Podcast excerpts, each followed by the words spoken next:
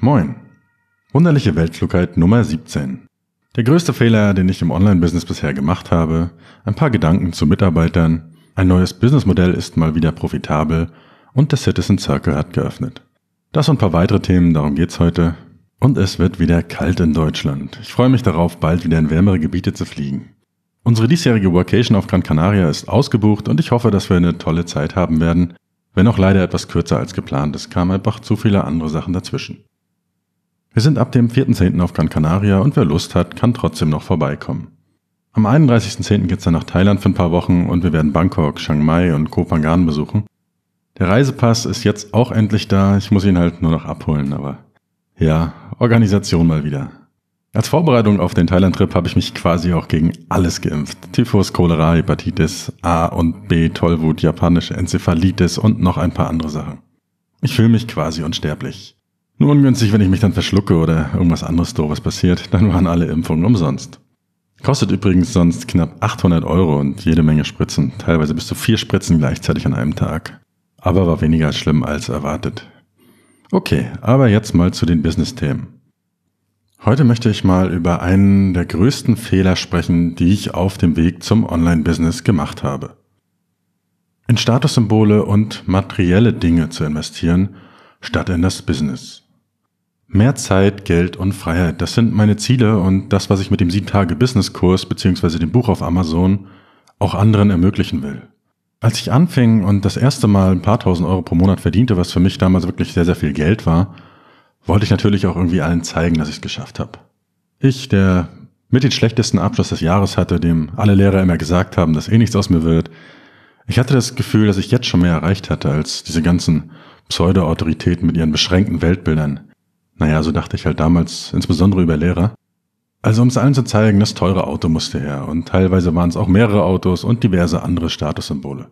Ich liebe Autos, ich liebe Schnellfahren und alles, was damit einhergeht und deshalb nehme ich das so ein bisschen als Beispiel, aber es betrifft wirklich jegliche Statussymbole oder materielle Güter. Ein befreundetes Startup von mir zum Beispiel investiert gerade in Designermöbel. Oder ein Bekannter hat sich gerade erst die erste Rolex gekauft, die wirklich das Dreifache seiner aktuellen Monatseinnahmen gekostet hat. Und beides ist, glaube ich, ähnlich dumm wie das, was ich damals gemacht habe. Rückblickend betrachtet, insbesondere auf meine Ziele gesehen, war das wirklich einer der größten Fehler, den ich hätte machen können. Durch die hohen Fixkosten, die ich beispielsweise durch diese Autos hatte, hatte ich letztendlich genau das Gegenteil meiner eigentlichen Ziele erreicht. Ich hatte weniger Zeit, da ich mehr arbeiten musste und Besitz natürlich auch immer Zeit kostet. Die Sachen wollen ja auch ausgesucht, gekauft und gepflegt werden. Ich hatte weniger Geld, weil die Sachen einfach teuer waren. Ich hatte weniger Freiheit, weil ich mehr arbeiten musste, um mehr zu verdienen, um mich um die Sachen kümmern musste, Leasingverträge, Versicherungen und alles, was damit einhergeht. Und das schränkt natürlich alles die Freiheit weiter ein. Alles, was du besitzt, besitzt doch irgendwann irgendwie dich. Mein Fehler war es also, viel zu früh Geld für unnötige Dinge auszugeben.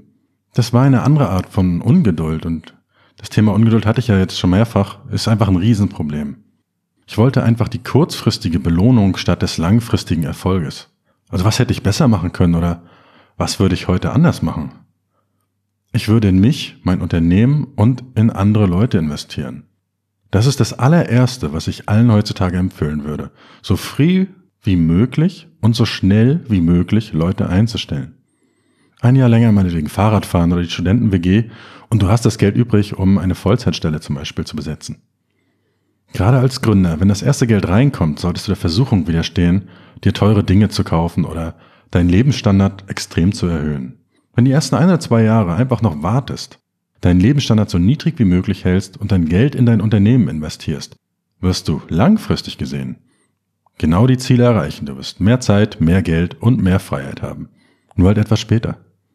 Also egal wie groß die Versuchung ist, und ich weiß wirklich, die ist wirklich sehr, sehr groß, warte wenigstens ein bisschen.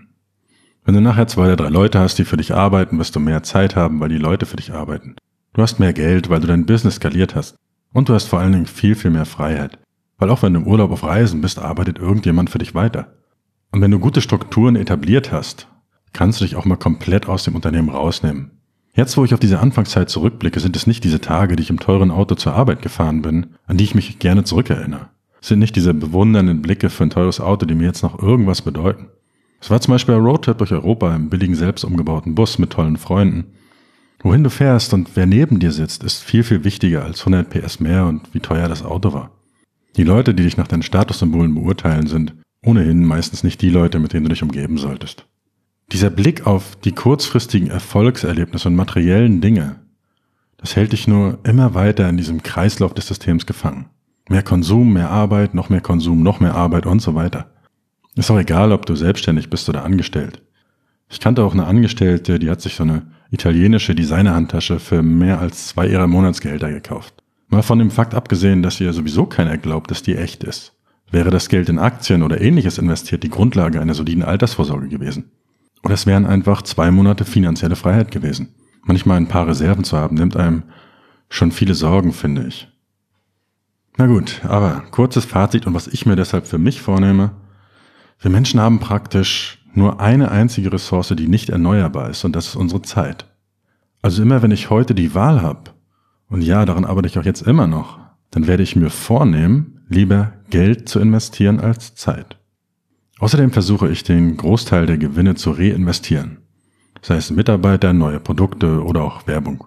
Langfristig gesehen wird genau diese Vorgehensweise zu meinen Zielen führen. Ich werde mehr Zeit, mehr Geld und mehr Freiheit haben. Zum Thema Mitarbeiter habe ich mir auch noch ein paar Gedanken gemacht, was einen guten Mitarbeiter für mich ausmacht. Ein wichtiges Kriterium für einen guten Mitarbeiter ist für mich dieses Engagement dass derjenige von sich aus Initiative ergreift, weil insbesondere in der Zusammenarbeit mit mir ist das leider nun mal sehr wichtig. Ich mache oft tausend Dinge gleichzeitig, schieb einiges auf, beantworte E-Mails auch mal nicht und weil sie einfach untergehen und irgendwas gerade wichtiger ist. Für eine erfolgreiche Zusammenarbeit ist es deshalb notwendig, dass derjenige von sich aus dort auch etwas hinterher ist.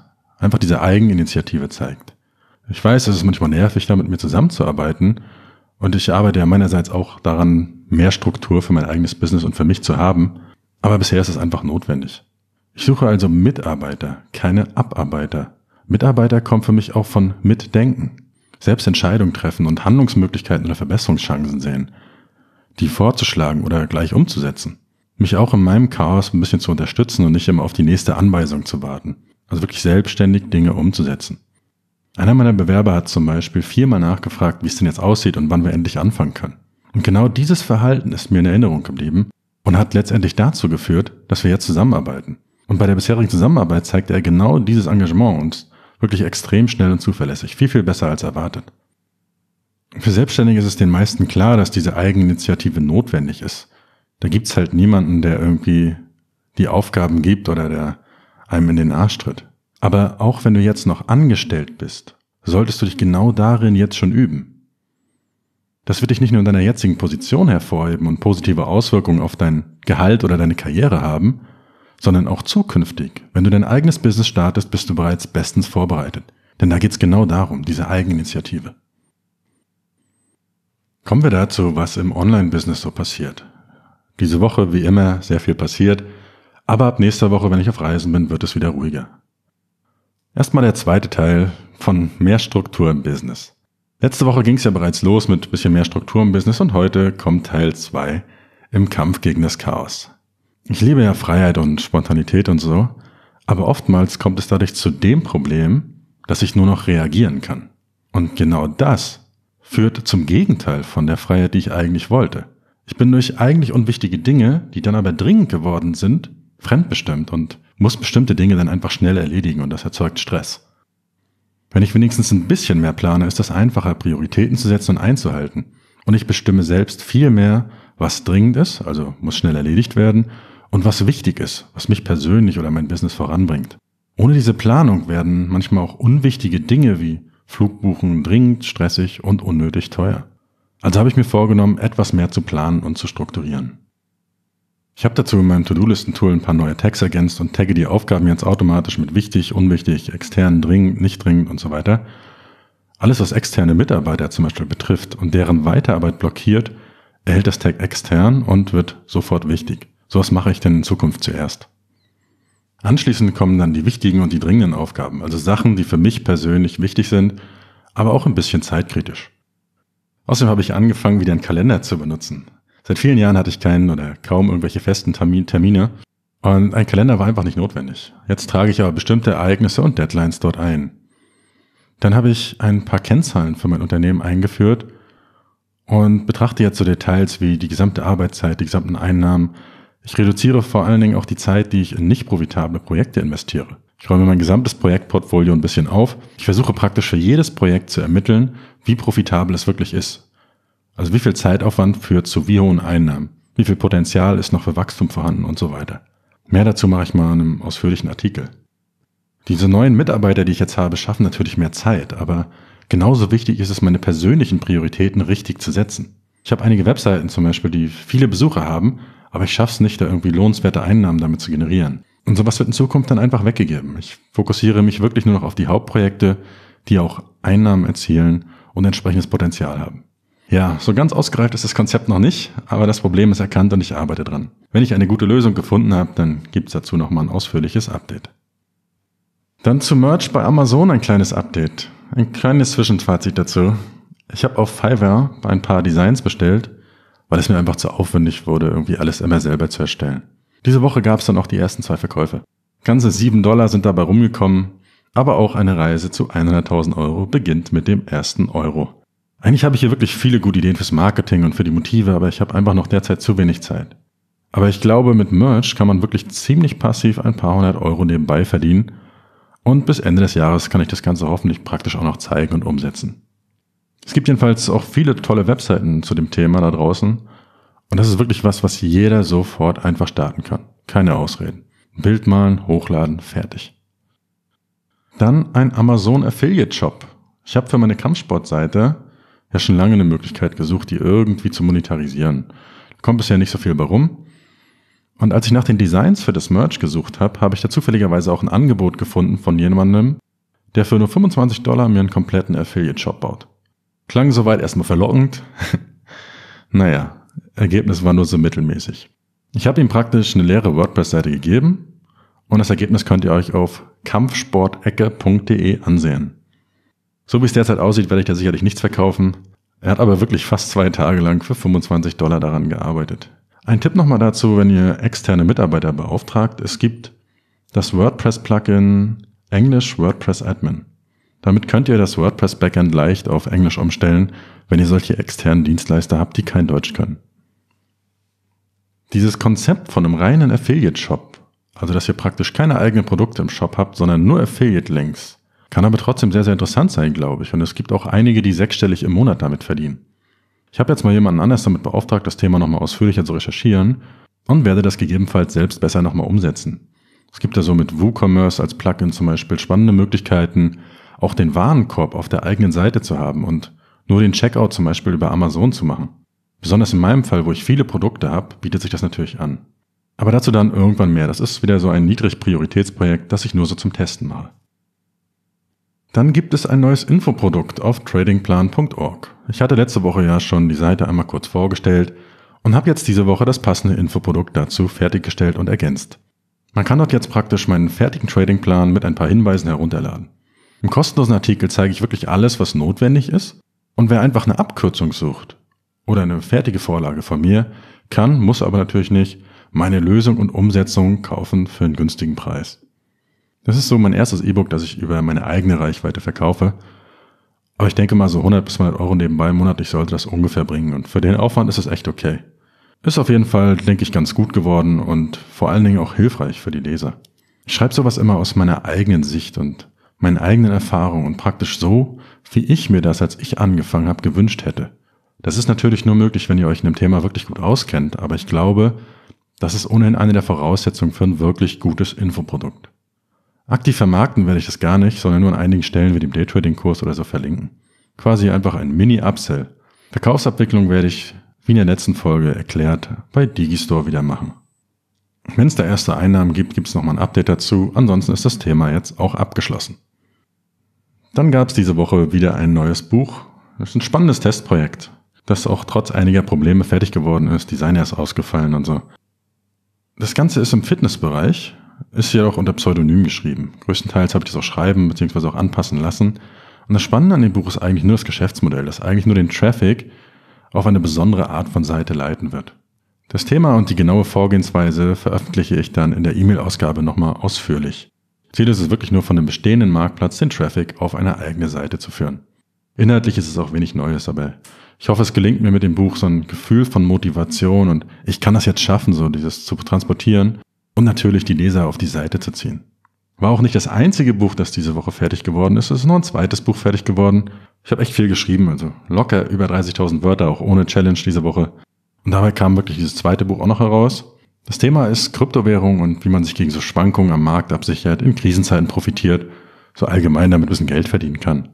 Das Buch wird es kostenlos in der E-Book-Woche geben, die irgendwann demnächst einmal stattfindet. Und wenn es soweit ist, sage ich euch hier oder per E-Mail nochmal Bescheid. Wird eine bisschen längere Folge, aber es gibt noch eine Neuigkeit. Der 7-Tage-Business-Kurs ist jetzt auf dem Digistore-Marktplatz verfügbar. Ihr könnt euch jetzt dort also einfach als Partner registrieren und erhaltet 40% Provision für den Verkauf und tut etwas Gutes. Also wenn ihr jemanden kennt, den das Thema so interessiert, meldet euch an, empfehlt den Kurs. Helft mit, wenigstens noch ein paar mehr Leute zu befreien. Neue Inhalte kommen auch bald und alle aktuellen Projekte werde ich als Fallstudien dort nochmal ausführlich online stellen und auch regelmäßig aktualisieren, wie die Einnahmen so aussehen. Also einfach mal reinschauen, lernen und vor allen Dingen ganz, ganz wichtig, nachmachen und umsetzen. Details dazu findet ihr auf 7tagebusiness.de. Ja, das war's mit dem Online-Business. Es gab noch ein wichtiges Business-Meeting. Und auch wenn ich eigentlich meist weiß, was ich zu tun habe und in diesen Phasen eher versuche, einfach nur umzusetzen, als neuen Input zu bekommen, hilft es trotzdem manchmal, sich mit anderen auszutauschen.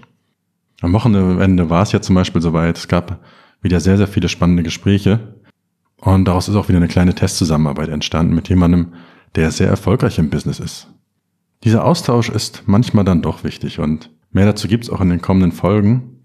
Es hilft auf jeden Fall zu sehen, dass man nicht alleine ist mit der, mit einigen Sichtweisen und Aufgaben. Das Problem ist auf der anderen Seite natürlich auch wieder, dass wir in ein paar Stunden dann so viele Ideen hatten, die man hätte machen können. Muss man aufpassen mit der Priorisierung, dass man sich nicht verzettelt. Wir werden das Ganze jetzt trotzdem regelmäßig wiederholen und vielleicht entsteht daraus auch mal die ein oder andere Sendung. Aktuell warte ich noch auf den Zoom H2N Recorder und dann kann ich eventuell auch mal Podcasts zu zweit aufnehmen. Also, wenn ihr auch Bock habt auf Business Meetings, Inspiration, Partnerschaften und Austausch zu eurem Online-Business, habe ich jetzt noch den wunderlichen Tipp der Woche für euch. Der Citizen Circle, mit dem ich in Portugal und auf diversen anderen Reisen mittlerweile schon war und auch immer mal wieder davon berichte, hat seit heute noch für sechs Tage für Neumitglieder geöffnet. Ja, wenn ihr den Podcast heute am Freitag, dem 28.09.2018 hört, dann ist es seit gestern. Bin ein bisschen Streber und weil ich so mega strukturiert bin, nehme ich den Podcast nämlich heute mal einen Tag früher auf. Der Citizen Circle ist eine tolle Community mit vielen spannenden Leuten und war für mich auf dem Weg zu meinem derzeitigen Business und allem, was ich gerade tue, wirklich ein sehr, sehr wichtiger Meilenstein. Also wenn ihr mit dem Gedanken spielt, ortsunabhängig zu arbeiten, ein Online-Business zu starten oder einfach etwas zu verrückt für die normal denkenden Kollegen seid, dann seht einfach mal rein. Das Prinzip ist recht einfach. Ihr meldet euch an, tauscht euch mit anderen Leuten aus, verbindet euch in Masterminds, geht gemeinsam auf Reisen und wir unterstützen uns einfach gegenseitig dabei, mehr zu erreichen. Mit praktischen Tipps, aber auch alleine mit dem Wissen, dass ihr nicht die einzigen seid, die es da draußen gibt, die so verrückt sind. In der Folge 8 hatte ich über das Thema Citizen Circle ja schon mal ein bisschen erzählt. Also, vielleicht kann ich euch ja da auch bald begrüßen. Klingt wie Werbung, gibt leider kein Affiliate-Programm. Ist einfach nur so geil.